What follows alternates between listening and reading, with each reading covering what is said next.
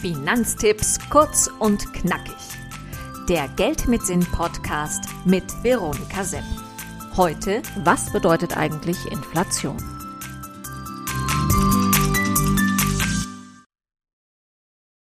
Als ich mein Elternhaus ausgeräumt habe, habe ich eine alte Kiste gefunden, voll mit Briefmarken. Das Merkwürdige daran war, dass diese Briefmarken einen Stempel hatten, aber das war nicht der normale Entwertungsstempel, sondern ein Stempel, der den neuen Wert der Briefmarke angegeben hat. In Zeiten, als die Inflation so schnell voranschritt, dass man mit dem neuen Druck von Briefmarken nicht mehr nachkam, hat man einfach den neuen Wert drauf gestempelt.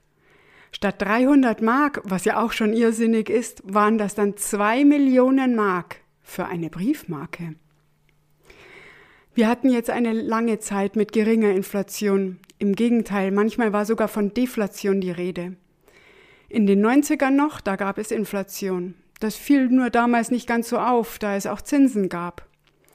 Manchmal gab es auch weniger Zinsen. Die Situation also, dass die Inflation höher ist als der allgemeine Zinssatz, ist nicht ganz neu, doch über die lange Zeitspanne, in der wir das jetzt vorfinden, schon. Aber wie kommt es eigentlich zu einer Inflation? Die Kosten steigen stark an, wie gerade eben durch Lieferengpässe und Energiepreise. Die Preise von Produkten werden erhöht, die Lebenshaltungskosten steigen, damit sinkt der reale Lohn, also das, was wir mit unserem Gehalt uns wirklich kaufen können. Es kommen Forderungen auf, die Löhne anzupassen.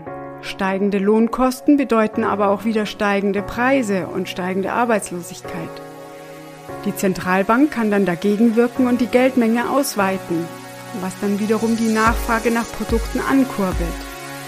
Die Preise steigen dann wieder und so beginnt es dann wieder von vorn und es wird immer schneller und immer schneller. Es kommt zu einer Inflationsspirale und irgendwann macht es plöpp.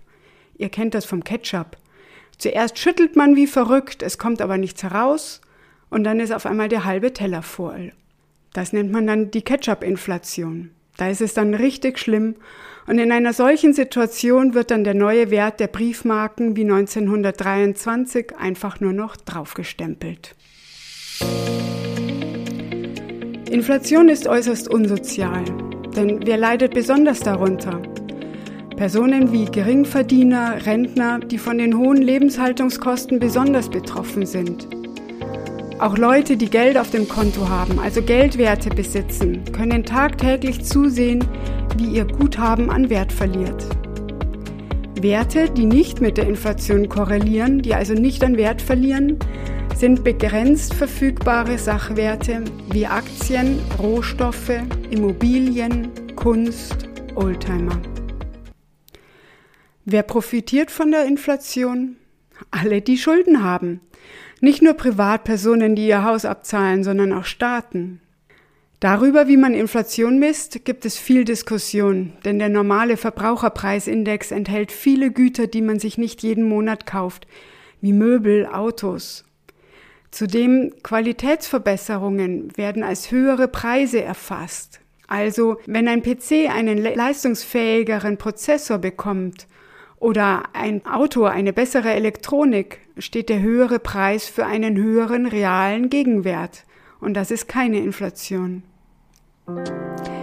Wenn ihr euch mal eure persönliche Inflationsrate ausrechnen möchtet, dann kann ich euch von destatis.de den Inflationsrechner empfehlen. Hier könnt ihr eure eigenen Angaben machen. Also wie oft geht ihr ins Lokal? Welche Ausgaben habt ihr für Mobilität, Wohnen und so weiter? Und ihr könnt dann sehen, wie hoch die eigene individuelle Inflationsrate ist. Sehr spannend, kann ich euch sagen. Und hoffentlich hat Jens Erhardt, ein renommierter Fondsmanager, recht. Sobald die Energiepreise jetzt wieder sinken werden, wird auch die Inflation sich wieder legen.